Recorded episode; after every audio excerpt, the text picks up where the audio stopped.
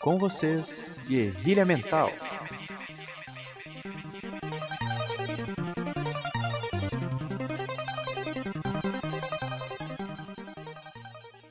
Prólogo.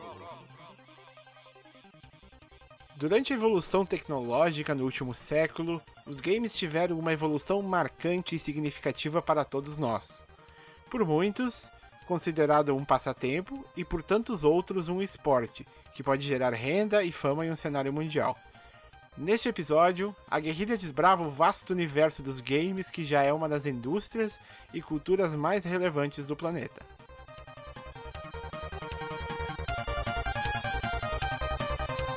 Resenha.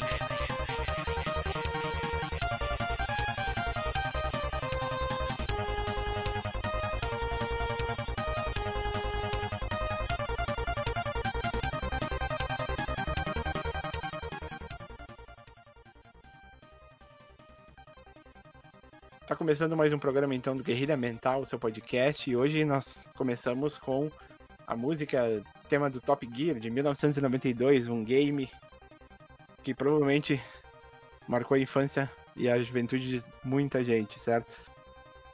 Eu me chamo Gustavo Manha Bosco. Uh, hoje a gente decidiu então falar sobre games, um assunto polêmico, porém que não foge, não foge da vida de ninguém aí, certo? Uh, lembrando que a gente, você pode nos seguir lá nas redes sociais, no Twitter e no Instagram, no arroba Galeria Eranos. E, nosso, no, e nossos podcasts está disponível no Spotify e no Deezer. E a gente também tem o nosso canal no YouTube lá, que é Galeria Eranos Magazine, ok? Então hoje eu falo com. Hoje, hoje, hoje eu tenho meus parceiros aí de podcast. Passar a palavra aí para eles. Lucas Teixeira Siqueira, na rede social arroba teta underline pai, sobre a alcunha de teta, e Street Fighter é o melhor. Street Fighter 2 é o melhor jogo já inventado. Hum, tá bom. Tenho minhas dúvidas. e aí galera, eu me chamo Rodrigo Matioda, direto do mundo dos games para o Guerrilha. Eu queria. Eu queria ponderar uma coisa, agradecer o pessoal aí, principalmente do nosso círculo pessoal, que, que tá dando feedback, tá ouvindo aí, tá fazendo críticas, apontando, tá chamando a gente no privado. Esperamos que nos chamem, nos chamem também pelas redes do, do podcast também para sugerir assuntos, querer participar também. Queria agradecer. Eu acho que a nossa proposta aí, tipo, ronda em volta de três pilares, principalmente, que é a experimentação, que é a gente está experimentando uh, formatos, ideias, assuntos, Maneiras de, de fazer essa comunicação independente aí que a gente está trabalhando na proposta, a evolução, tanto a nossa evolução pessoal com o aprendizado que a gente está tendo, tendo essa experiência, uh, como a nossa evolução como comunicadores também, e, e também do, do, programa em si, evoluir, melhorar cada vez mais tecnicamente, abordagem dos assuntos e, e coisas do gênero, e também a integração, né? A gente quer que as pessoas participem, se quem, seja alguém do nosso círculo de amigos, seja alguém que está nos ouvindo nos agregadores e, e, gostaria de participar, quer colocar um assunto em pauta também, quer só opinar pelas redes sociais. Uh, a gente também tem essa ideia de integrar as pessoas para acumular cada vez mais conhecimento, opinião, para a conversa ser cada vez mais democrática, né? Eu acho que, que o mundo digital que a gente vive hoje, ele nos permite ter uma democracia de, de lançar mídias independentes, trabalhos independentes, e a gente pode uh, aproveitar isso para divulgar mais opinião, mais ideias e tentar ter uma discussão democrática sobre qualquer assunto que, que as pessoas acharem interessantes ouvir e também falar, né? Então eu queria muito agradecer, não foi pouca gente, as pessoas que deram feedback, que consideraram, ouviram, e, e, esperar que isso seja cada vez maior e cada, com uma proporção cada vez mais positiva para esses pilares serem alcançados. Né? Muito obrigado, pessoal. Beleza. Falou tudo. E se, você, e se você não ouviu o primeiro programa e está ouvindo esse, agradeço também por você ter tomado a iniciativa de nos ouvir, certo? Então. Escuta o primeiro também. Aí, ouve o primeiro depois, né? Que é importante. Então, uh, basicamente, como vocês já possam ter percebido, o nosso tema de hoje é games todo mundo tem um game, né? Alguma coisa que marcou a, a infância ou a juventude, né? Hadouken. Desde que. Hadouken. Uh, desde então que, que, que eu acho que, que o, os videogames começaram a ter mercado ali, né, na década de 80 e 90, não tanto, não somente, né, que, uh, os adolescentes, como os adultos também. Hoje, muito mais os adolescentes. Uh, mas eu lembro que quando eu era bem moleque, eu acho que lá por 2000, uh, na casa da minha avó a gente tinha um Atari. E eu lembro que ninguém me deixava jogar, porque sempre os adultos que estavam jogando e eu nunca conseguia jogar, porque eu era criança, eu era muito pequeno, né? E daí eles não acabavam não me deixando jogar. Então, um trauma. Eu, eu acho que esse foi o primeiro contato com games, né? Então, claro, depois teve o. Teve o. Tinha um, um, primo que tinha um Nintendo 64, que aí sim, marcou de fato a minha vida, que foi quando a gente jogava GoldenEye durante horas. Que é o. É um jogo muito divertido de se jogar, né? 007, né? É o jogo do 007. Era ruim pra caramba. Mas eu não sei como é muito bom, é muito. É divertido. O 64 tem vários, é uma plataforma que tem vários jogos históricos. Mario 64, tem muita gente que diz que é um dos maiores jogos de todos os tempos. Ocarina of Time, do Zelda, né? Exato, e de fato os que marcaram foi o GoldenEye do 007 e o Mario Kart, que não sei dizer quantas horas eu já joguei daquilo na minha vida. Eu já reiterei qual que é o meu jogo que, que eu entendo como o maior de todos os tempos derrubar a organização Shadalu não é tão simples assim. uh, mas eu, como consumidor da indústria do, do, videogame, que é um, como entretenimento, é uma das indústrias que mais cresce no mundo exponencialmente nos últimos 20, 30 anos, como o alemão colocou, o meu consumo é bem baixo como jogador. Eu consumo muita notícia, eu assisto muito streaming, muitos jogos uh, no YouTube também uh, muitos lançamentos, mas eu jogo muito pouco. Eu tenho um gosto bem infantil para videogame. Eu gosto de jogos estilo plataforma, Mario, Sonic, Crash, uh, Spyro, enfim. Uh, e alguns jogos de luta, como Tekken e, e Street Fighter, mas eu tento sempre estar tá consumindo, tá ligado? Porque tem, agora a gente está na era dos jogos de mundo aberto, que, que são bem complexos também. Eu gosto muito, sou bem voyeur de videogame, gosto de ver meus amigos jogando também. Acho... Pelo que eu sei, tu curte a história dos games bastante, a história que eu a lore, a lore, né, de todos os jogos. Isso, o background. História, o background, por trás a construção do, do, do, jogo em si, né? Então eu, eu acho uma, uma indústria muito relevante. Eu tenho uma opinião bem. Não sei se é polêmica, mas que para mim o videogame, como entretenimento, é arte também. Eu posso uh, argumentar sobre isso depois, que a gente falar das nossas experiências com o videogame também. Mas é uma indústria muito relevante aí, todo mundo consome, de alguma maneira todo mundo consome. Se tu joga um joguinho no teu celular, um Candy Crush aí, quem é mais velho, tu tá consumindo essa indústria, né? Tu tá fomentando esse tipo de, de entretenimento aí pro, pro mundo afora, né? Bah, quem é mais velho chamou todo mundo que joga de Candy Crush de velho. Então eu sou velho, porque, pô, Candy Crush tira um tempo do caramba do cara. Às é, vezes o cara começa a jogar, quando é. passou 5 horas e tu tá jogando a fasezinha de juntar os docinhos lá, pô. Oh, tomar no cu, difícil pra caralho. uh, cara, eu tenho contato com um jogo de videogame desde que eu era criança, até onde eu me lembro. Uh, eu me lembro quando eu comprei, eu não, né? Meu pai comprou o primeiro console que a gente teve, um Super Nintendo. Me lembro nitidamente, eu acho que eu devia ter uns 6 anos. E a gente sempre jogava um jogo que vinha junto com o console, nessa época, que era o Mario, Super Mario World 4, se eu não me engano. Acho que é o mais famoso do Super Nintendo. Uh, e o jogo era muito bom. Acho que eu gastei tantas horas quanto o alemão jogando Mario Kart nesse jogo. Uh, bom pra caralho, nossa. Uh, atualmente, agora, cara, depois disso eu joguei.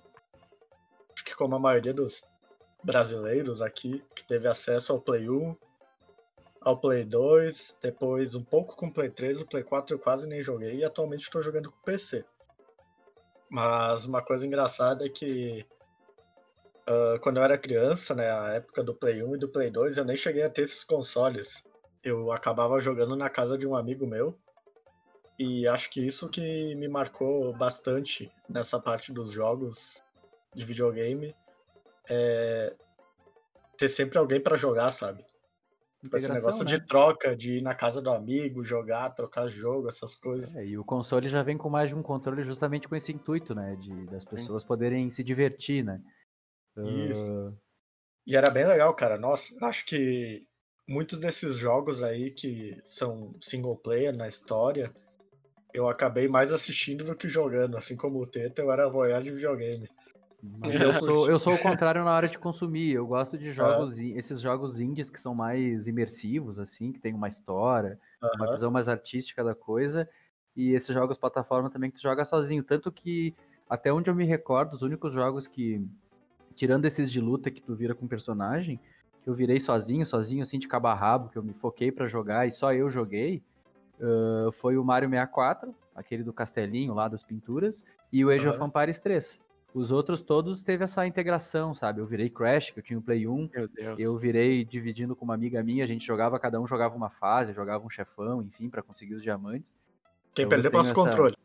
Exato, eu tenho essa experiência mais individualista, assim, com videogame. Quando é mais geral, mais integrado, eu gosto de assistir mesmo.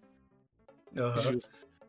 Mas o, em questão de, de, de tecnologia e games, o que eu quero dizer é a questão de um, game ser mais avançado para a época referente à, à correlação que ele tinha com a tecnologia disponível. Eu acho que o jogo que mais marcou para mim foi Alone in the Dark, que era um jogo que tinha para Play 1. Provavelmente vocês ah, vocês não devem ter ouvido, eu acho, mas era um jogo que tinha um gráfico super excepcional para a época, um jogo acho que de 2001, se eu não me engano, alguma coisa assim, e tinha disponível primeira, um dos primeiros jogos que saiu pro Play 1, assim, e tudo mais. Então era realmente muito bom, e era um terror meio algo mais psicológico, e te causava um medo e ao mesmo tempo tu tinha que ir avançando e tudo mais. Sendo assim com Silent Hill, de repente? Eu não acho que eu não cheguei a jogar esse jogo. numa mesma vibe, assim. ah, numa mesma vibe. Porém, ah, porém, eu acho que não é tão específico de. de. De só matar, matar ou, ou eliminar os inimigos. E sim, eles tinham uma parte mais estratégica, onde tinha que encontrar itens numa biblioteca, por exemplo, alguma coisa assim. Então era bem obscuro. Ah, e se eu não me engano, tem um filme também que, que, que, que deu origem a esse jogo, se eu não me engano. Mas eu vou pesquisar melhor essa fonte, eu não tenho certeza não. E como, como o Teta citou ali, o Age of Empires, eu lembrei de um jogo que eu jogava muito, que era Age of Mythology. Que era, um, Nossa, franquia, né? bom que era demais, da cara. franquia, porém veio muito antes do Age of Empires 3, né? Sim. Então. E era horrível o gráfico, era muito ruim, mas era muito divertido de jogar, É, sério. muito legal Era conseguir os muito titãs, bom, né? Muito, Muito legal bom. conseguir os titãs. Era muito bom os Titãs, né? E jogar com os amigos, também quem conseguiu, era muito é, e nós divertido. somos da era também das lan houses, né? Que a gente jogava, a gente pagava pra, pra jogar nos consoles, tu alugava o, o Uhum. tempo ali pra tu poder usar o console, né? Eu não tinha Play 2, eu fui ter só muitos anos depois que ele já ficou mais obsoleto pro mercado. E eu lembro que eu e meu irmão nós se juntava pra ir todo sábado à tarde, três reais a hora, jogar, alugar um, um espaço numa lan house que tinha aqui no bairro pra gente, pra gente acabar jogando um pouquinho de, de videogame. Era bem divertido, era legal. Tinha vários jogos diferentes e tal, tem, tem uma variedade muito grande no Play 2 já, porque à medida Jogar que o famoso mercado... CS. É, à medida que o mercado foi crescendo, a variedade de jogos aumentou, né? Então, cada console, quanto mais moderno ele é, mais jogos tu tem acesso pra jogar de diferentes tamanhos e tipos, né? E hoje, e hoje os jogos eles são desenvolvidos e eles são setados para ser distribuídos em todas as plataformas e consoles diferentes, tanto de independente da marca ou da, da- da- do desenvolvedor, né? Do, do Uhum. console. É, Hoje eles inclusive, lançam em geral, então tu pode jogar em qualquer plataforma, às vezes até no É. celular, né? é, inclusive Menos tem os jogos, né? é, tem jogos que são exclusivos, mas a exclusividade do jogo em uma plataforma é justamente pra vender a plataforma, né? É uma Sim, exceção, exato. É o, é o diferente, né? Pra, pra plataforma ser mais interessante por um determinado jogo e tal. Ah, vocês entendem o videogame como arte? Cara, eu entendo com certeza, porque pra mim ele engloba desde a parte visual até a parte sonora, ah, enredo de uma história. Claro, tem jogos que são mais simples, de repente é só ah, um arcade assim, de ficar pulando em cima de monstro. Mas muito dos jogos eles desenvolvem muito uma história que é comparado a um filme, de repente até Mas muito a maior. Também, a arte também é simples às vezes, né? Não, Eu tenho uma certeza. pergunta depois sobre isso. Pode fazer. Então, a pergunta é a seguinte: tu, tu perguntou se a gente considera o videogame como uma arte, Sim. mas eu não consigo entender se tu quer saber sobre uma ah, arte específica de quem joga ou de quem desenvolve isso. Eu acho que até o próprio consumo, porque tem muita gente que chama o videogame como entretenimento, né? Mas o cinema também é entretenimento. Tu assistir uma série também é entretenimento. A gente entende como arte, né? Porque então, quando, mas a quando- arte é de quem desenvolve e não de quem assiste, por exemplo, no filme. Sim, sim, sim, sim, mas a arte pode ser interativa, né? Eu, eu, eu, eu entendo a arte como o jeito que o artista enxerga e expressa o mundo na arte. A arte é a ferramenta que ele ent- entende o mundo. E a gente tem uma interpretação particular da arte como uh, quem está consumindo ela. Certo. É, eu acho que, que, que, ah, ambas as partes hoje se tornaram arte. Tanto para quem ah, j- é, joga algum jogo profissionalmente, hoje, em 2020, no caso, que é uma coisa que se tornou tão comum, certo? Tanto para quem desenvolve, porque criar um jogo não é uma tarefa fácil, tem que ter conhecimentos no desenvolvimento e tu tem que ter uma imaginação muito fértil, né? Então é uma forma muito grande de arte, minha Sim, sim. E eu acho que fica tipo dentro da parte do, do conceito, uh, quando as academias de belas artes começaram a conceituar as artes, que tem arquitetura, uh, escultura, teatro, pintura, música, até depois, depois de um certo tempo, com a criação do cinema, uh, o cinema é cunhado como a sétima arte, né? Uh, e o cinema é uma coisa engraçada, porque o cinema engloba mais de uma arte nele, né? Por isso que é uma coisa, tipo, tão apaixonante, tão cativante, porque tu tem áudio, tu tem imagem, tu tem poesia, tu pode ter muitas, muitas expressões artísticas no mesmo tipo de, de formato. E eu acho que o cinema, eu acho que o cinema assume a mesma faceta do, do o videogame assume a mesma faceta do cinema. Ela é uma arte, ela tem roteiro, ela tem uma construção visual, ela tem um conceito, ela tem uma história e ela e ela além ela tem um salto a mais porque ela é interativa, então tu pode participar dela. Tu, Com tu tá, tá contribuindo para a arte. Aí de repente a gente pode até subverter essa opinião ou entender, corroborar com essa opinião do alemão que quem joga também é artista, porque ele tá ele tá moldando a arte, né? Ele tá construindo, ele tá interagindo com a arte. O filme, quando tu vê um filme, tu, tu, tu vai lá, olha, tu absorve, tu entende, mas tu não pode moldar ela, né? No cinema tu, tu molda, né? Isso, em muitos jogos, a história é totalmente moldada pelas tuas escolhas como jogador. Então, Sim, o roteiro é volúvel, né? o, o roteiro ele evolui conforme as tuas escolhas. Um jogo recente que foi lançado é aquele Detroit Become Human, onde eles venderam o jogo conforme, tipo, dizendo que tu teria muitas escolhas com os teus personagens. Lá tu controla três personagens que são robôs, no caso. Eles passam no futuro e, e acontece uma coisa meio Matrix, assim, que as máquinas vão se rebelando. Ah, e isso é bem legal. É, isso é bem legal, porque tu controla essas máquinas. Então tu faz as escolhas baseadas no teu senso de moral, podemos dizer assim. É filosófico, né? É bem filosófico. O BioShock também tem uma visão bem filosófica sobre alguns. Eles abordam um, um- escolhas, um estilo de comportamento, né? A saga, a saga, a franquia BioShock tem um background filosófico muito grande, né?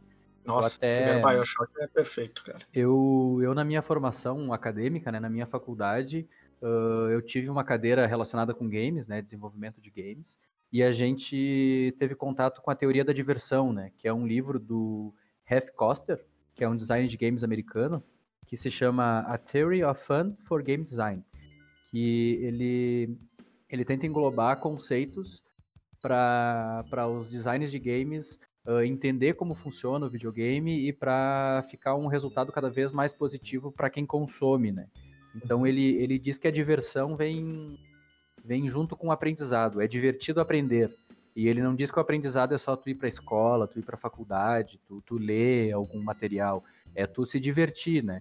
E acho que os jogos têm muito isso de tu descobrir, de tu aumentar tuas capacidades como personagem, de tu ir descobrindo como passar de certos desafios, Uh, os jogos hoje em dia, como são muito complexos, eles costumam ter um tutorial no começo que tu aprende a, a usar o teu personagem em diversas situações para tu poder usar durante o jogo, né? E Sim. na segunda parte do, do livro, ele conceitua o game como arte ou como alguma coisa que vai virar arte com o tempo, justamente por isso, porque uh, o videogame hoje em dia ainda está muito atrelado com sobrevivência. Tu tem que desenvolver habilidades para poder sobreviver a um cenário que tu vive ou a um personagem que te vilaniza, alguma coisa assim. E e o homem, as primeiras expressões artísticas do homem também estão relacionadas, tipo pinturas rupestres, as primeiras músicas, uh, tudo está relacionado com alguma coisa sobre sobrevivência, alguma coisa do gênero. Né? E com o tempo, a, a, arte que a gente consome há mais tempo como humano foi evoluindo para ter uma visão mais filosófica, mais romântica, mais, mais diversa da, da realidade, né? E o videogame está entrando nessa, nessa, nessa estrutura também. Como a gente falou do Bioshock, a gente falou desse, desse jogo aí que tu citou. Eu sempre lembro do jogo Shadow of the Colossus, que tem uma, uma expressão artística magnífica, porque o jogo, visualmente, ele é bonito, e ele te passa uma mensagem de tu ter que explorar o, o, personagem ali, os colossos, tu tem que descobrir como explorar, tu tem que ir tateando, tem toda uma questão de paciência, de autoconhecimento por trás, e o background do jogo também é bem bonito, e então ele é uma expressão artística por si só já, porque ele passa todas essas ideias. Tem aprendizado no meio e tem essa moral mais filosófica, né? De, de tu ter um autoconhecimento, de tu descobrir o cenário, tu tentar explorar as fraquezas do teu inimigo. E tem até essa questão moral de que os colossos não são uh, maus, né? Eles não são ruins, só que tu tem que, que atacar as fraquezas deles para poder salvar uma pessoa, então tu tem que fazer escolhas. E acho que tem muitos jogos que a gente pode citar que tu tem que fazer escolhas morais no meio, né? Sim. De escolhas baseadas, tipo, até em questões de realidade. Tem vários jogos que tem essa, esse, esse background aí. Então eu, eu acho que, que o cenário do videogame corrobora com, com essa ideia artística do videogame também. E ele conclui, ele conclui dizendo que a arte e o entretenimento eles não se distinguem como categoria. Elas podem ser, ser fundidas como uma categoria, né? O que muda uma coisa ou outra é a intensidade do meio. Então eu, eu tive contato com, esse, com essa literatura na época da faculdade e fez eu mudar a minha visão do videogame como arte também uh, e também como uma ferramenta de, de aprendizado também. E a gente aprende com a arte também, né? Certeza. E também uh, queria ver o que vocês acham também da questão de ser um jogador, certo? Se essa questão de, de ser relacionado à arte Uh, por exemplo, hoje a gente tem um, um, cenário profissional de alguns games que geram e, e, fazem circular milhões e milhões de dinheiros, né?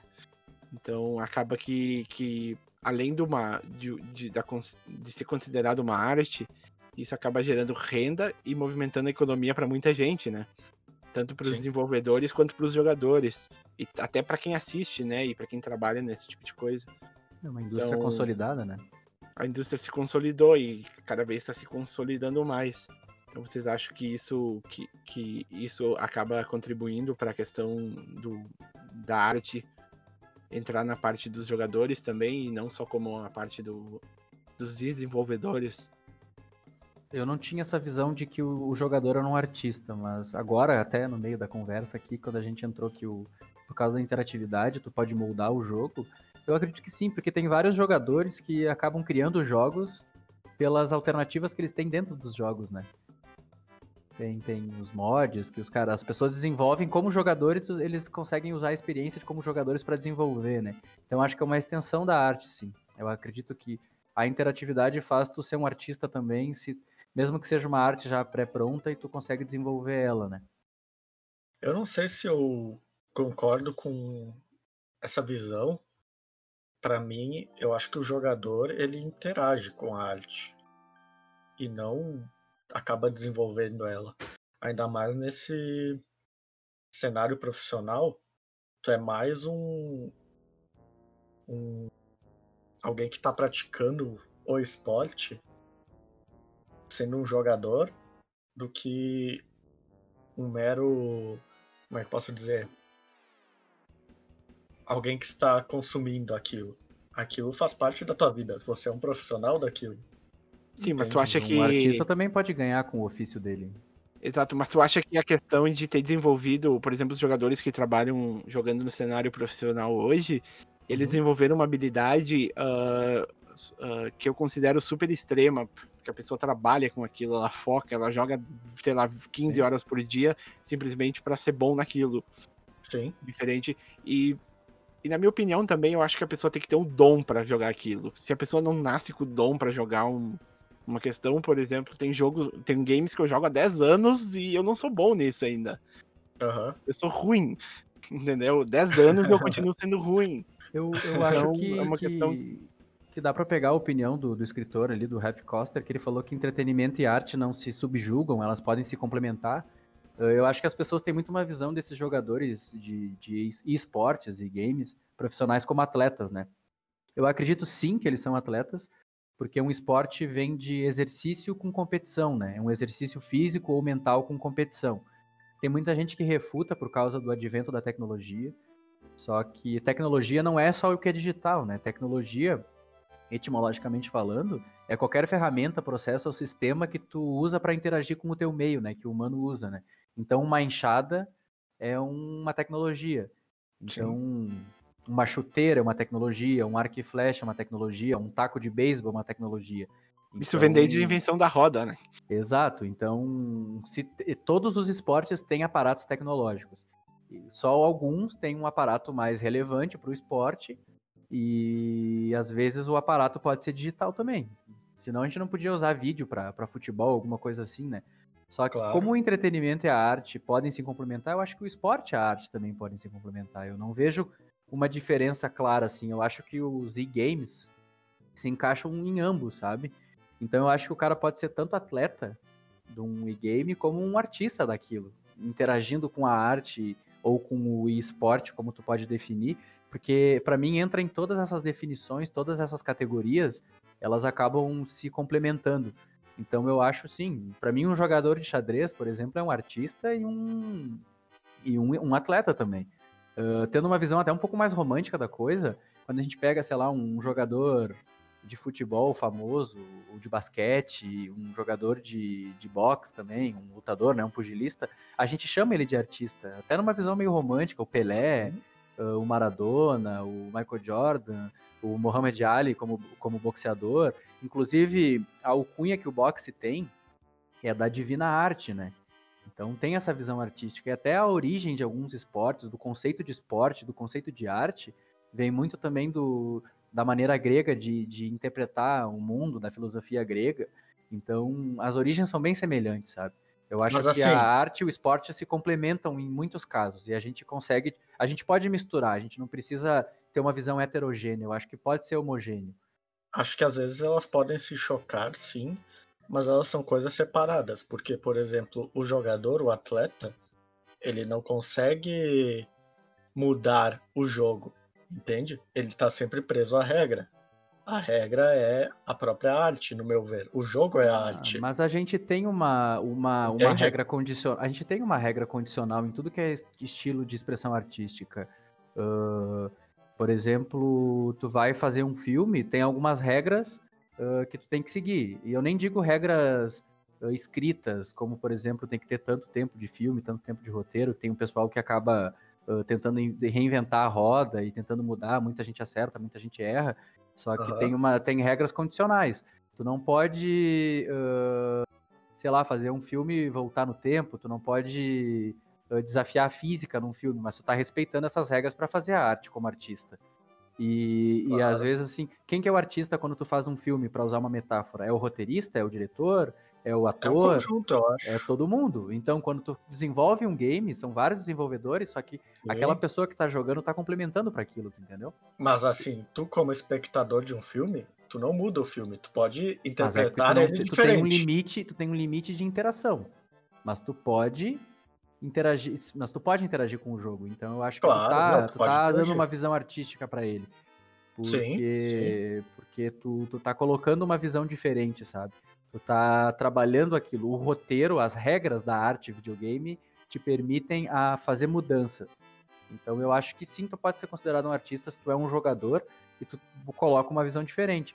Porque vamos colocar o nosso exemplo de podcast. A gente é criador de conteúdo, mas a gente pode relacionar isso como uma arte, porque a gente está usando uma ferramenta de tecnológica de mídia dentro das regras que a gente pode seguir para criar um conteúdo.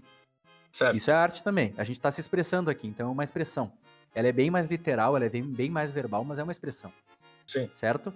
Então, tipo, quando tu tá fazendo, tá jogando um jogo, tu tá, desenvol tu tá desenvolvendo um, uma estratégia no jogo, tu tá interagindo com ele, tá usando também essas regras para desenvolver para desenvolver uma visão diferente que tu tem dessa expressão. Então tu tá se expressando ali também. Sim, eu acho que tu acaba em algum momento se chocando e criando uma algo que vai de encontro um com o outro mas elas podem ser muito mais, na minha visão, vistas separadamente do que juntas. É isso que eu quero dizer. É, eu tenho em uma visão mais, mais um homogênea. Encontro, mas ela não é complementar, digamos assim. Eu acho, que, eu acho que elas se complementam porque, por exemplo, no videogame, eu tava falando aqui da gente estar tá se expressando pelo podcast. Um uhum. gamer que tem um streamer, um streaming, que nem tu tem teu trabalho de streaming também, Uh, tu tá dando a tua visão daquele tipo de arte, sabe? E tu tá criando conteúdo, tu tá as pessoas estão consumindo o teu canal no YouTube, o teu canal na Twitch, alguma coisa assim, e tu é um, um criador de conteúdo, então tu também tu tá se expressando, então tu não deixa de ser um artista também. Eu acho que não tá banalizando a visão da arte, porque tu tá se expressando. E dentro de todas não, das expressões tu pode criar interpretações inúmeras, sabe? Várias mensagens tu pode uh, criar disso. Algumas são menos românticas, menos relevantes, menos filosóficas, mas tu tá extraindo uma mensagem daquilo, sabe? Não, e sem contar certeza. que é um ofício, né? É um ofício que tu pode tirar daquilo, né? Uh, mas daí seria, a, tipo, conforme tu falou ali do stream, existe a visão de quem tá assistindo com o jogo, por exemplo, e a visão de quem tá assistindo comigo. Seriam duas coisas diferentes, não uma só. Elas Mas acabam se encontrando em algum Eu acho momento. que o que define é a interação. Que é que tu uhum. pode se expressar, entendeu? Tu tá se expressando ali. Por e... exemplo, a pessoa, ela, se ela jogasse o jogo, vamos citar de novo o Resident Evil que eu tava jogando. Ela pode jogar simplesmente o Resident Evil e ela vai ter uma interação ela com o jogo. Que o jogo seria a arte, digamos assim. Depois, ela vairia a stream de mim jogando o jogo ela teria uma interação comigo e não diretamente com o jogo. Sim, só que se tu tem um ofício relacionado com a arte e tu tá criando conteúdo a partir disso, seja como um streamer, seja como um jogador profissional daquilo, está aparecendo para as pessoas, tu tá interagindo com a arte, tu tá criando conteúdo a partir dela. Tu pode não Sim. ser o artista desenvolvedor do jogo, mas tu é o artista que interage com o jogo. Porque o esporte, o esporte o abre, abre, abre, abre para isso. Por exemplo, uh, todo mundo gosta de camisa de time, né? O intuito do futebol não era vender camisa ou criar arte em camisa, só que com o tempo eles foram usando isso como uma indústria conveniente e virou uma expressão artística. A gente tem várias camisetas de times que são muito bonitas, sabe? Então, tipo, o, uh, hoje em dia se cultua muito mais os, os e-gamers, os atletas, as pessoas que estão jogando ali, as equipes, do que os desenvolvedores dos jogos. Pelo menos, tipo, tá mais na ponta da língua, tu entendeu? E até os youtubers, o pessoal que, que, que tá criando conteúdo. Então tu também tu é um artista, tu pode não ser o artista do jogo, mas tu tá usando a expressão artística do jogo para tu criar um outro tipo de conteúdo. Isso, que é o que a gente tá fazendo coisas. aqui também. A gente tá usando isso como isso, mas eu acho que se, se complementa, se é uma coisa homogênea, porque uma coisa leva a outra. Sem uma não ia existir a outra, entendeu? Para mim, acho que a gente talvez esteja falando de coisas iguais em pontos diferentes. Porque para mim elas se encontram em algum momento. Eu não discordo que em algum momento elas não tenham algo em comum. Elas acabam Sim. encontrando o público com o jogo, o jogo com a pessoa que está jogando, por exemplo, o profissional. É, eu só não gosto de ter uma visão ultra, ultra heterogênea de dividir isso é isso, isso é aquilo, sabe? Eu acho que chega em pontos que tu não consegue ter definições racionais disso, sabe? Que fica muito subjetivo, porque arte para mim pode não ser arte para ti. Então ah, acho que o que é expressado é artístico, sabe? Independente se é um esporte, se é um se é um jogo, se é um filme, uma música, é expressão. Expressão sim. Aí. com isso a gente chega à conclusão que a arte é tão relativa em qualquer quesito, até nos games, né? Hum, especificamente nos games, né? Porque elas têm essa, esse advento da interação, né? Exato. Então, uh, para finalizar o bloco, então, se tu tem, se vocês, se vocês ouvintes têm alguma opinião ou quer dar alguma alguma crítica sobre o que foi falado aqui, pode entrar em contato pelas redes sociais, certo? Ou nos mandar um e-mail pelo guerrilhamental.gmail ou galeriaeranos.gmail.com, certo?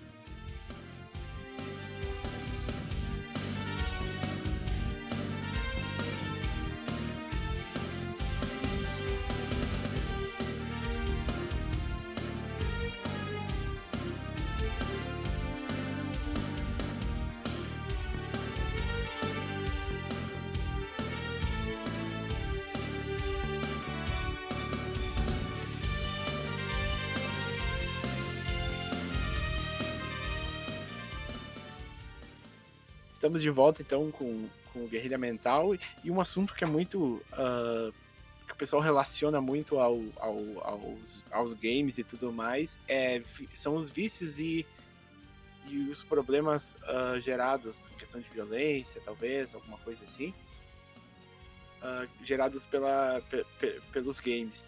Porém, por outro lado, muitas pessoas não consideram isso um problema, certo?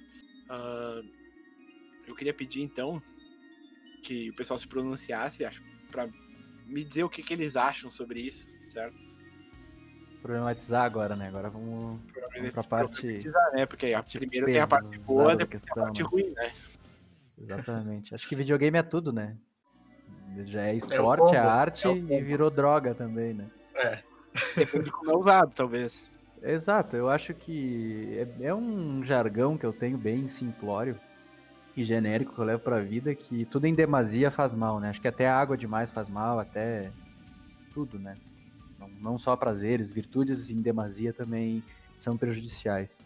E o jogo como entretenimento também faz mal. Tu, tu tá uh, interagindo com uma plataforma digital por muito tempo, tu acaba tu acaba tendo prejudi, prejudi tu acaba sendo prejudicado uh, de uma maneira ou de outra, né? Uh, pode ser mentalmente, pode ser a questão da visão também, pode ser até fisicamente, pode trazer um certo desconforto físico também. Uh, tu pode associar essas horas que tu fica jogando com algum outro vício, né? Pode ser a bebida alcoólica, tu pode tomar muito café também, que também não é uma coisa tão positiva assim. Pode acabar usando alguma droga também para associar alguns nada relatos. É positivo, dizem... na verdade. Nada é positivo, né? Tudo que faz bem, se tu utilizar de uma forma demasiada, tu vai acabar causando algum é, problema. Eu acho que é a medida, né? É a medida, né? Eu acho que o videogame é que nem aquele jargão do, dos remédios, né? Que todo remédio é um veneno, depende da dose, né? Então, se é, tem, tem gente que diz usar... que, que, que, por exemplo, água é, é super saudável tomar água, mas se tomar 50 litros de água por dia, tu vai ter um problema. Não, te joga, te joga numa lagoa e fica lá embaixo pra tu ver se não vai ter problema. Água é um problema. Tem água Cara, pra, eu... pra baralho, né? Não tomei Eu acho que é inegável, né? Que os videogames podem causar males, até vício. Uh, para mim, pelo menos, pelo que eu vejo, não é uma exclusividade, né? Muita coisa acaba viciando que não tem relação com drogas ou remédios Uh, muita gente acaba se viciando em redes sociais, por exemplo. É uma coisa exato, bem comum. Exato, exato, uh, E daí tu vai banir as redes sociais. Isso não tem nada a ver. Acho que é tudo, como vocês comentaram antes, a quantidade. Quantificar o quão bem isso faz para ti. É, é uma coisa nova. E como uma coisa nova, eu acho que estão surgindo estudos, né? Acho que é uma coisa que está sendo descoberta, né? Aí a gente pode começar a quantificar, racionalizar o que, que é ideal, o que, que não é, né? As redes sociais a gente sabe, a gente sabe que tem horas por dia que a gente pode usar, e se a gente usar muito uma rede social pode fazer mal. Então acho que o videogame entra por aí, né? Porque também mexe com o estresse, né, também, né? Não, mas olha só, uma coisa que é bem interessante e que todas essas coisas têm em comum, tanto drogas quanto videogame, quanto as redes sociais, é que todas elas acabam liberando dopamina no cérebro no corpo. Sensação de prazer, e, né? Exato, porque não sabe, dopamina é um neurotransmissor responsável por pelo prazer, pela sensação de prazer no corpo. E é uma coisa inegável. Por exemplo, dopamina liberada no sexo, por exemplo. Pra te ver como é que funciona. Uh, de repente, para muita gente, especialmente pra galera mais nova, jogar um videogame seja equivalente a fazer sexo, digamos assim. Ah, pra quem joga LOL. Pra quem joga LOL é. é diferente a forma que tu tem o prazer. Eu acho que o prazer é prazer e sempre vai ser, né? Exato. Sim, uh... Cada pessoa acha uma forma diferente de obter isso, mas. Sim, e é associado com essa questão química, né? Que tu, tu, tu, tu libera dopamina à medida que tu sente prazer, né? E acho que também tem uma associação também com a questão da, da, da vida social. Todas essas, essas coisas que tu citou, elas têm relação com, com relacionamentos interpessoais, né? Tu, tu pode ter é. um status por uma rede social, tu pode ter um status por usar droga, pode ser positivo ou negativo, não é um juízo de valor desse status, mas é uma troca Sim. social, né? E por jogar videogame também. Cada vez Sim. mais positivo essa visão social, né? Sobre quem joga, né? Cada vez mais. Em mais... muitos jogos online, particularmente os MMO, que são os multiplayers, Massive Multiplayer, não sei o que, uh, tu tem muito essa questão social. De repente tem um personagem muito fodão assim no jogo e tu acaba atraindo muita gente para jogar perto de ti. Não sei se vocês Sim, tu tá. É que a tecnologia, a tecnologia é uma extensão do que tu é, né? Exato. Não, mas na verdade lá tu pode ser qualquer pessoa, Sim, verdade, mas é uma extensão pessoa. do que tu é, mesmo que tu que tu tenha coisas surreais que tu não pode ter na tua vida normal, uh, dentro dos teus limites físicos também, biológicos, tu acaba te estendendo como pessoa ali, né? Então tu, tu acaba criando esse status social pelas extensões que tu cria, né? Isso é a mesma coisa de tu ter uma, um perfil numa rede social. Sim, exatamente. Tu, tu tem, tu sei tem lá, um milhões perfil. de seguidores. É. Ele é, mais rea... ele é mais baseado na realidade, né? Mas tu pode. Não, tu pode nem usar tanto, um... cara. É, tu pode usar um filtro numa fotografia, um negócio assim, né? Então, tipo, tu tá estendendo a tua realidade ali. Então, Exato. pode, mesmo que Engrandecendo tenha diferentes. Ainda. Como? Engrandecendo, eu diria. Exato, até. exato, exato. Tá complementando a tua realidade. Mesmo fora do, do, mesmo fora do, de se engrandecer e tudo mais, tu se sentir superior a alguém pode se acabar se tornando uma coisa que causa prazer pra ti. Prazerosa, então, né? Sim, sim. É, tipo, ah, tu ser melhor que o outro no joguinho, tu, ser, tu ter mais seguidor que o outro e pensar, nossa, eu sou foda porque eu tenho mais seguidor que os outros. É então, até meio instintivo, né? É instintivo. O ser humano, o ser vivo cresceu baseado em ser superior uh, de alguma maneira, no começo era física, para tu para tu aparecer atrativo para pro teu sexo oposto para tu perpetuar tua espécie, né? É como se fosse o líder da manada. Exato. Se, se, uh, era uma questão de sobrevivência antigamente. Eu digo antigamente há milhares de anos atrás. Era uma questão de sobrevivência, de ser mais forte, mais alto, alguma coisa assim. Mas agora se tornou uma questão de talvez soberba, mas não. é, mas é, os nossos genes eles trabalham assim, né? Os nossos genes eles existem para a gente evoluir e para a gente perpetuar a nossa espécie, né? Então eles trabalham justamente para essa, essa função, né? A gente ficar cada vez mais atrativo como espécie para sobreviver ao, ao meio que a gente vive e também cada vez mais atrativo uh, para reprodução, né?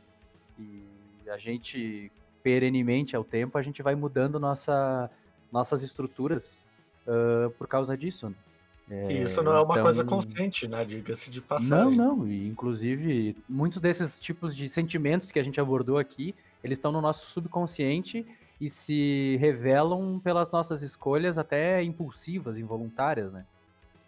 Uh, mas voltando um pouco ao tópico de games, eu tava dando uma pesquisada e eu descobri que em 2014 a OMS, Organização Mundial da Saúde, classificou os vícios em games, vício em games como uma nova condição mental e compulsividade. Que faz todo sentido, né? É uma coisa nova que está sendo descoberta, né? Eu tinha lido sobre isso. E a OMS, a OMS também relata bastante questão de. de dessa. Uh, dessa situação mental ela causar problemas sociais e familiares, né? Questão de uh, relacionamento com pais e irmãos e familiares em geral, né? Acaba que a questão de, de tu racionar o vício de alguém causar uma discussão ou um problema generalizado dentro de uma família ou até afastamento social ou alguma coisa do gênero. É uma patologia mental, né? É como ansiedade, depressão, inclusive pode até surgir essas patologias por causa disso, né? Sim. É, é uma condição mental que, que pode agravar a tua vida social, né? E de fato agrava, né? E acho que com o tempo, uh, essas instituições de saúde vão cada vez abordar mais cientificamente esses temas e a gente vai ter mais alternativas de conhecimento, como remédios específicos, tratamentos específicos, até prevenções específicas para esse tipo de, de coisa, né?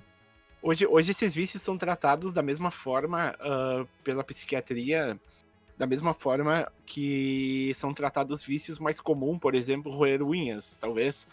É uma coisa que é compulsiva, que tu não consegue controlar e que é tratada da mesma forma, porque ela é muito relacionada. Se tu pensar bem, elas são, uh, são dois problemas muito parecidos, né? Então, o acaba... princípio ativo psicológico e químico é semelhante, né? Então o tratamento pode ser também, né? que com o tempo a gente vai conseguir especificar mais, né, esse, esse tipo de vício, esse tipo de coisa. Acho que as doenças mentais, pode ser um tema que a gente pode abordar em outro programa também, elas, uhum. a gente está desenvolvendo um conhecimento maior, até, digamos assim, mais cotidiano delas, e a gente está desromantizando um pouco esse medo que a gente tem de assumir esses tipos de patologia para a gente conseguir tratar elas com os profissionais uh, que têm expertise para isso, né? Os especialistas, né? Então a gente está eh, quebrando barreiras e classificando mais. E quanto mais a gente especifica cientificamente, uh, principalmente uma questão pato, patogênica, né, uma, uma doença, a gente consegue uhum. tratar ela de uma maneira mais assertiva, né? Ou prevenir também, né, que seria o ideal. Sim, com certeza. Eu queria citar também que esses problemas eles ocasionam muitas questões e algumas discussões sobre esses vícios gerados pelo game, esses essa, uh, essa fixação gerada pelos games, ou, ou talvez até diretamente pelo vício, elas acabam gerando alguns casos de violência que acabam sendo diretamente correlacionados a. a, a Consumo de games. Como é que eu posso dizer? A questão de, de violência uh, super extrema. No caso, por exemplo, quem. Por, por, por, exemplo, vocês devem lembrar da, daquele massacre que ocorreu na escola, por exemplo, em Suzano, uhum. acho que foi ano passado, é, em 2019, que, que são, eram, eram adolescentes, jovens, uh, se eu não me engano, tinha um, até um que era de menor, que uh, parece que eles utilizavam de artifícios uh, super fantasiosos que tu encontra em games, por exemplo. Um deles usava um crossbow, que é uma besta, né? Um... Que é uma coisa que é super comum nos games, por exemplo.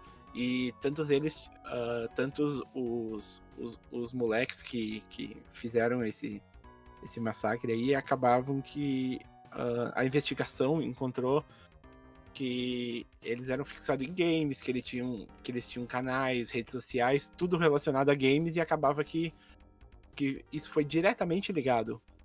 100% ligado a essa questão de games. Então, uh, talvez isso seja só uma, uma ilusão, mas isso realmente causa muita discussão social sobre a correlação dos games e a violência. É, eu acho que o debate público é muito subjetivo nessa questão, né? Eu acho que é muito mais fácil tu tu colocar como, como um artifício. Eu acho que tudo contribui para uma pessoa ser violenta e não tendo a expertise necessária para definir quais são os gatilhos e raízes para uma pessoa ser violenta, a gente pode dizer que todo psicopata, todo sociopata, ele tem casos tipo, de gatilhos quando ele era mais novo, principalmente relacionados com abuso uh, sexual, alguma coisa do gênero, e eles são, essas coisas são muito mais graves, até o meio social que a pessoa vive, do que o fato dela consumir games, né? Uh, e o debate público, que ainda é muito dominado por pessoas que não consumiam tanto, ou são tipo, de uma idade superior, de uma geração que não tinha tanto acesso a esse tipo de material, existe um preconceito muito grande, né, também, né? Aí fica nessa subjetividade de, de culpar, né, culpabilizar os games, né? Uh, eu entendo o, o, videogame como entretenimento, arte, esporte, enfim. Uh, ele sim tem violência, porque o ser humano consome muita violência. uh, é, é da, do humano consumir, e todos os tipos de artes e entretenimentos têm violência. Então, tipo, se tu quer culpar o videogame como um gatilho para pessoas serem violentas, tornar pessoas violentas, tu tem que culpar os cinemas, tu tem que culpar uh, qualquer tipo de, de mídia que mostre violência, sabe? Porque o cinema tem muitos filmes violentos e as pessoas adoram consumir. Uh, esporte tem violência também no meio, uh, novela tem violência, música tem música que instiga violência também na letra. Uh, às vezes até nas notas elas causam sensações também que fazem a gente ser violento também. Então existe correlação, né? Mas correlação não é casualidade, né? Não é a causa da situação, mas tu tem a tendência das pessoas consumirem esse tipo de coisa, mas isso não torna as pessoas uh, violentas por si só, né? Inclusive, eu trago aqui para nós dois estudos que foram feitos recentemente. Um foi pela Universidade de Oxford, com, com adolescentes e jovens britânicos, que conclui que o comportamento deles não é causado pelo consumo que eles têm de jogos, não associa.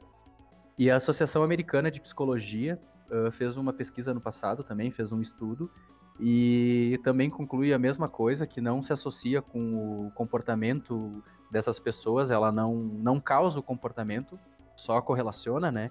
E inclusive o consumo de jogos, num geral, especialmente jogos violentos na pesquisa, né? Mas isso generaliza para qualquer tipo de, de, de, de mídia relacionada com videogame, melhora o aprendizado, pode melhorar a saúde mental, até pelo desafio do aprendizado, de diversão. Cognição. De, de cognição, exato, tem uma melhora cognitiva muito grande, de, de tu também tu desenvolve, desenvolve um raciocínio lógico e também melhora, traz benefícios sociais.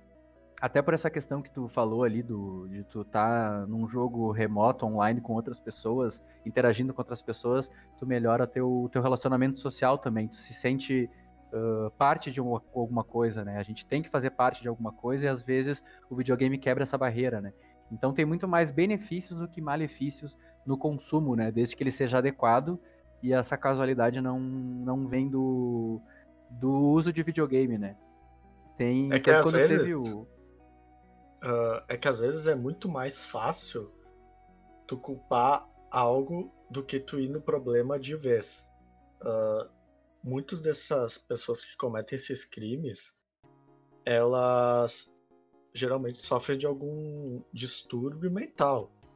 E isso só vão descobrir depois que forem a fundo. Aí tem mais uh, gatilhos, né? Assim como uh, teve o assassinato do John Lennon e o cara que assassinou ele, na época, uh, foi dito que ele fez isso por causa de um livro, O Apanhador no Campo de Centeio. Uh, aí teve toda uma discussão parecida com essa sobre ah, livros fazem bem, livros fazem mal, esse tipo de coisa. Olha só que loucura, né? Não uh, leiam, parem de ler. Não leiam. Não, mas ah, tu, tu citou o, o, tu citou os Beatles. Tem uma música Sim. dos Beatles que se chama Helter Skelter, que é relacionada uhum. com o Marilyn Manson, né? Dizem Sim. que essa música influenciou ele para ele ser o sociopata que ele era, criar aquela, aquela comunidade Sim. hippie que teve crimes ultraviolentos que foram até citados no esse último filme do Tarantino. É a mesma ideia de correlação, né? Sim, mas assim, de repente, para essas pessoas que têm algum distúrbio ou alguma coisa desse gênero, até seja como se fosse uma influência. Porque a gente não pode negar que, como a gente estava mencionando antes, a arte influencia sobre as nossas vidas de forma positiva e negativa.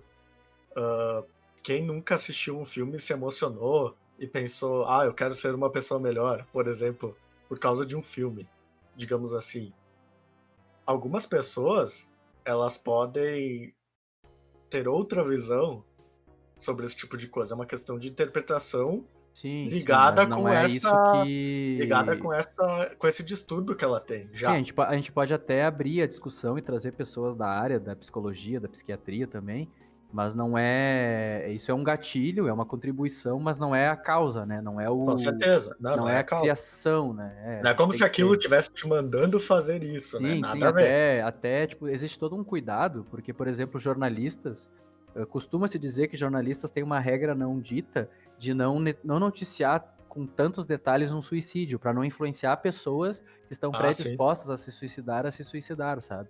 Não romantizar sim. tanto, mesmo que se romantize muito na história. A gente tem o caso do Getúlio Vargas e tal.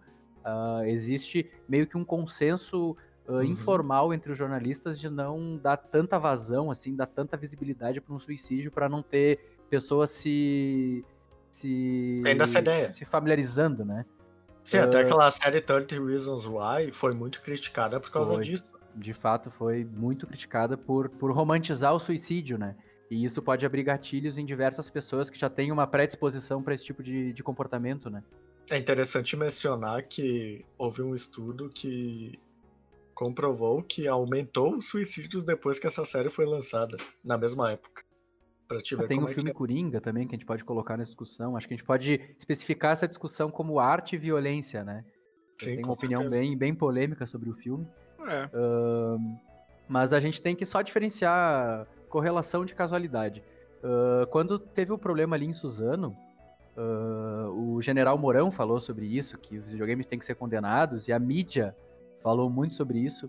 E tem um tweet aqui do, do BRKS Edu, que é um, é um streamer famoso de jogos. Eu acompanho, eu sou consumidor do canal dele, o Eduardo Benvenuti. Eu vou ler ele aqui. É, videogames tiram receita de TV e mídias em geral. Por isso mesmo são sempre ponto de crítica ou acham que é coincidência criticarem games violentos, mas sequer uh, mencionarem filmes ou seriados violentos. Triste usarem uma tragédia para ganho corporativo e para espalhar ignorância. Está na hora de pararem de correlações imbecis. Se forem olhar para números, vão descobrir que uma alta correlação entre assassinatos e refrigerante. Não significa que tomar refrigerante faz você querer matar os outros. Mas chegar numa conclusão assim mostra que você é burro, né? Que daí já é uma opinião mais pessoal dele. Uh, também tem essa questão, né, corporativa, né, de que a indústria do entretenimento do videogame, ela, ela tá crescendo e ela tá tirando consumo e receita de outras indústrias, né. Então, pode ter essa conveniência de, do empresariado, das oligarquias, da, das corporações, de querer condenar o videogame para não perder receita, não perder espaço entre o consumo, né, das pessoas, né. Cara, eu tenho um dado aqui para complementar o que tu tá falando sobre o crescimento dos games e tal.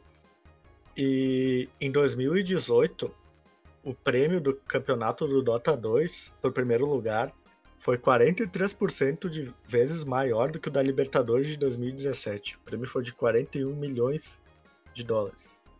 Pra gente ter uma noção de como essa indústria tá em crescimento. Porra, é muito dinheiro, cara.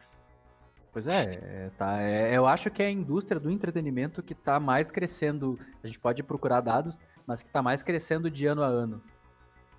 Então sim, sim, isso incomoda muita gente, né? E logo quando incomoda, quando tem um empresário por trás, pode ter toda uma discussão política conveniente para piorar, né? Então, às vezes os caras usam isso de palanque também e também usam isso de um certo jeito oportunista, né, para prejudicar, né? E como tu disse, já aconteceu em outros tipos de artes também, né? Outros tipos de entretenimento também na história. Mas eu queria entrar num assunto que é também está relacionado, mas não relacionado à violência direta, assim, de forma explícita, que é os games relacionados à competitividade e à famosa trollagem nos games. Como o ambiente dos games pode ser tóxico. Uh, eu e o alemão tava conversando antes sobre o LoL, por exemplo, em que o LoL tem um ambiente muito tóxico de players. E isso se encaixa em uma certa violência de comportamento antissocial, digamos assim. Não o, que é... eu, o que eu acho, o que eu acho é que esse comportamento tóxico de alguns players acaba gerando raiva em outros players que acabam descontando essa raiva em fora do game. Entendeu? Então, Sim, é o estresse, né? O estresse causa, causa aquela raiva, gera é. o estresse, o estresse é repassado para outras pessoas, uhum. familiares, amigos, etc. Porque em mais. vários ambientes a gente tem acesso ao estresse, né? Ambiente de trabalho, ambiente social. Uh, então é mais um ambiente social que tu tá uh, fazendo uma troca e pode causar estresse, né? É uma e o League of Legends, o League of né? Legends tem, tem muito esse caso, né? Do, do pessoal ser tóxico. Exato. Gustavo, você está jogando League of Legends, Gustavo? Você é tóxico no League of Legends, Gustavo? O que são esses rapazinhos roxos, Gustavo? e é nesse clima, então, que eu queria perguntar se algum do, do, dos companheiros aí tem alguma coisa para acrescentar. Senão. Não, só reiterar que a participação é importante, a gente quer saber a opinião de vocês sobre os assuntos que Isso. a gente abordou aqui. E se vocês tiverem um jogo, vocês tiverem um jogo indie legal, bem imersivo, bem artístico, por favor, me chamem no privado e me indiquem que eu tô com carência de jogar um jogo desse tipo. claro, qualquer indicação é bem-vinda, tá? Valeu. Então, como vocês já conhecem, agora a gente tem o quadro Cultura e Guerrilha.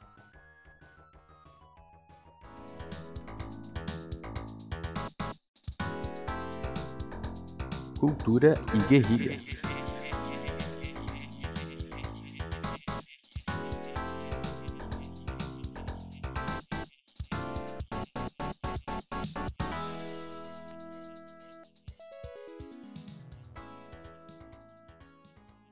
Começando o nosso quadro Cultura e Guerrilha, aquele quadro onde a gente tem indicações de livros, séries, filmes, revistas, podcasts e tudo mais.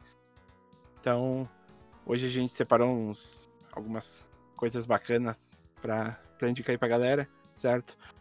Uh, tem, uma, tem uma questão, uma série que gostaria de indicar bastante aí, então que eu trouxe para vocês hoje, que é a, a série Mr. Robot.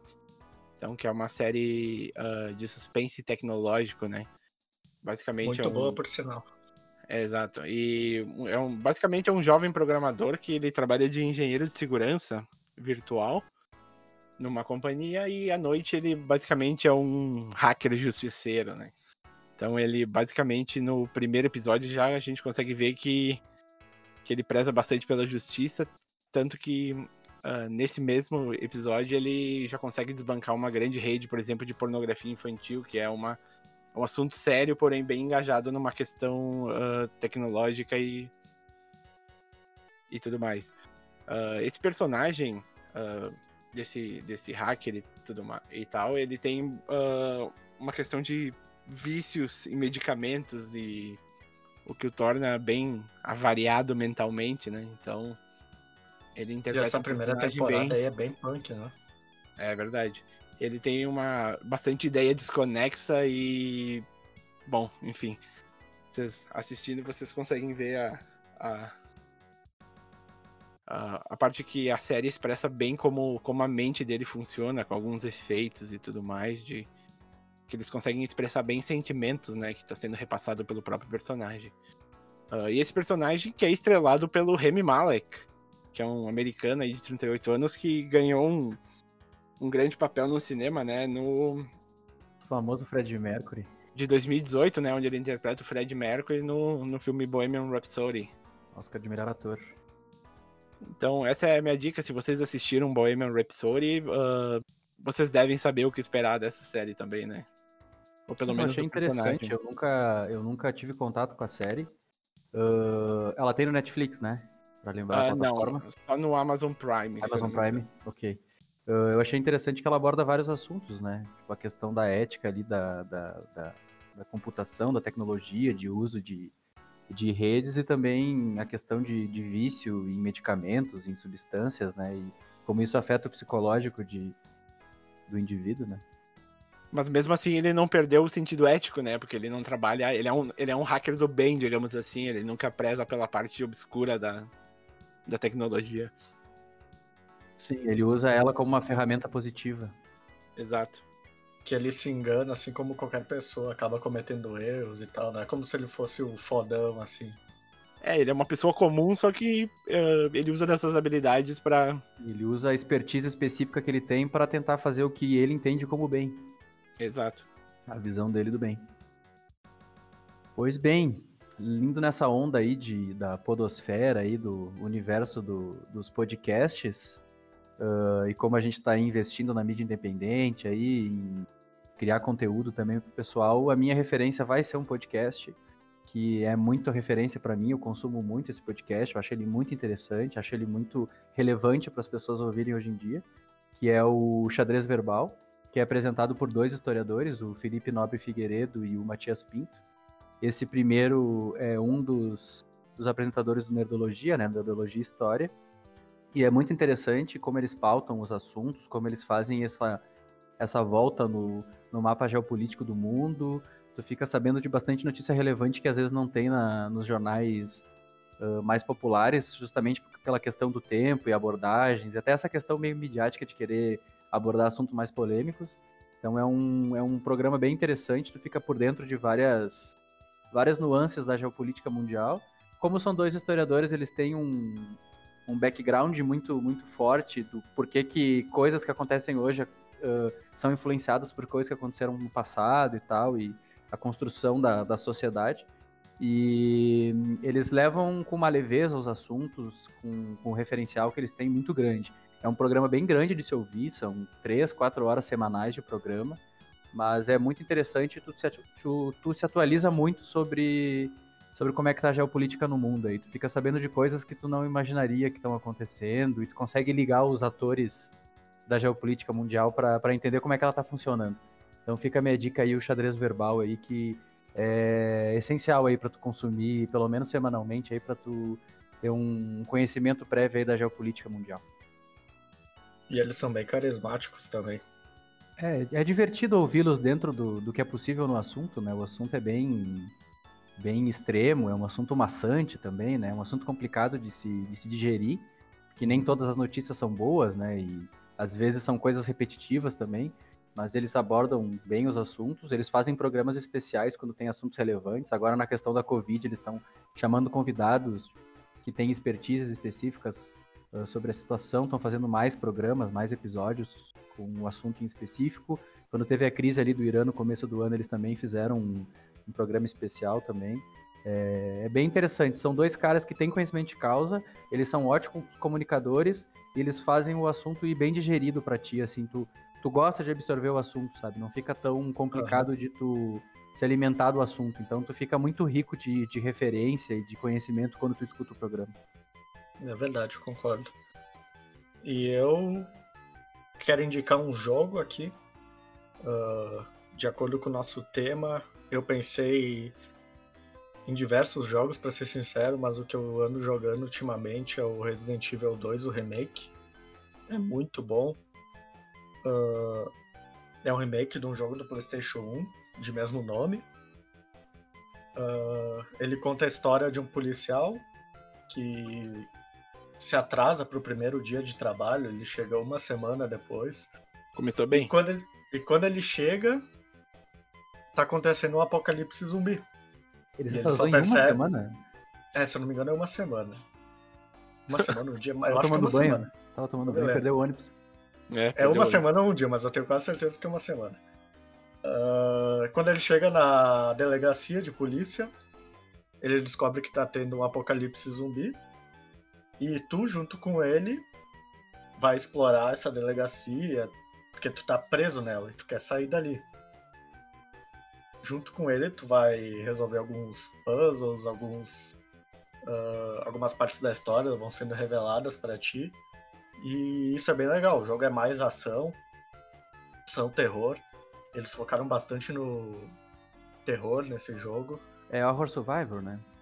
Sim.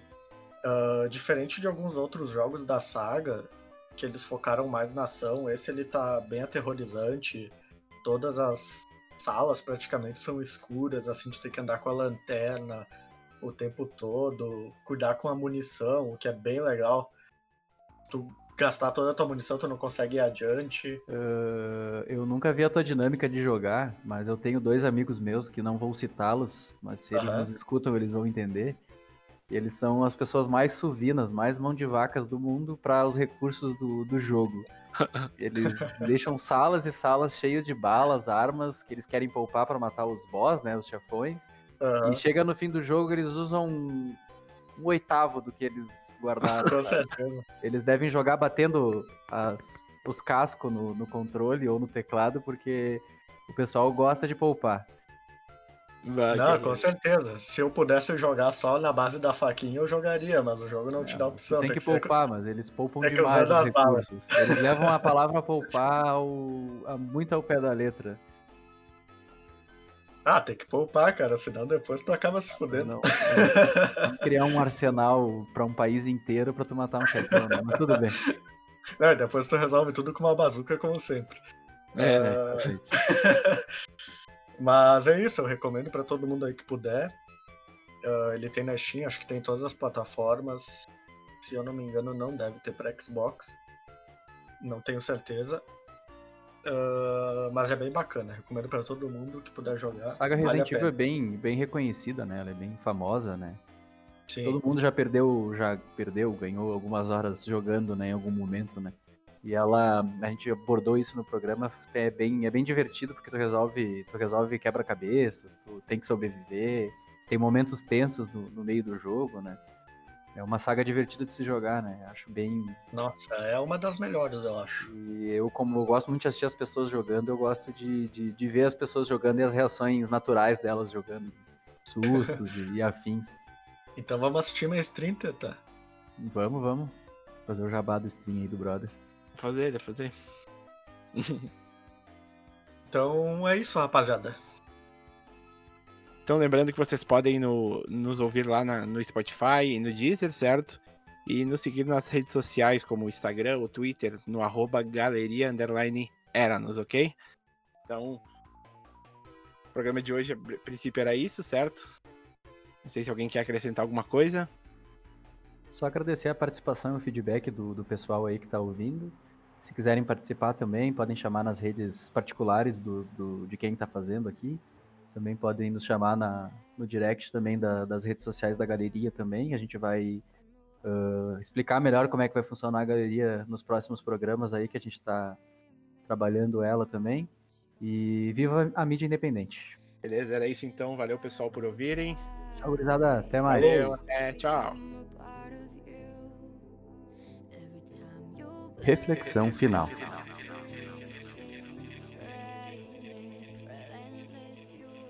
O cara que aceita muitos riscos acaba perdendo tudo.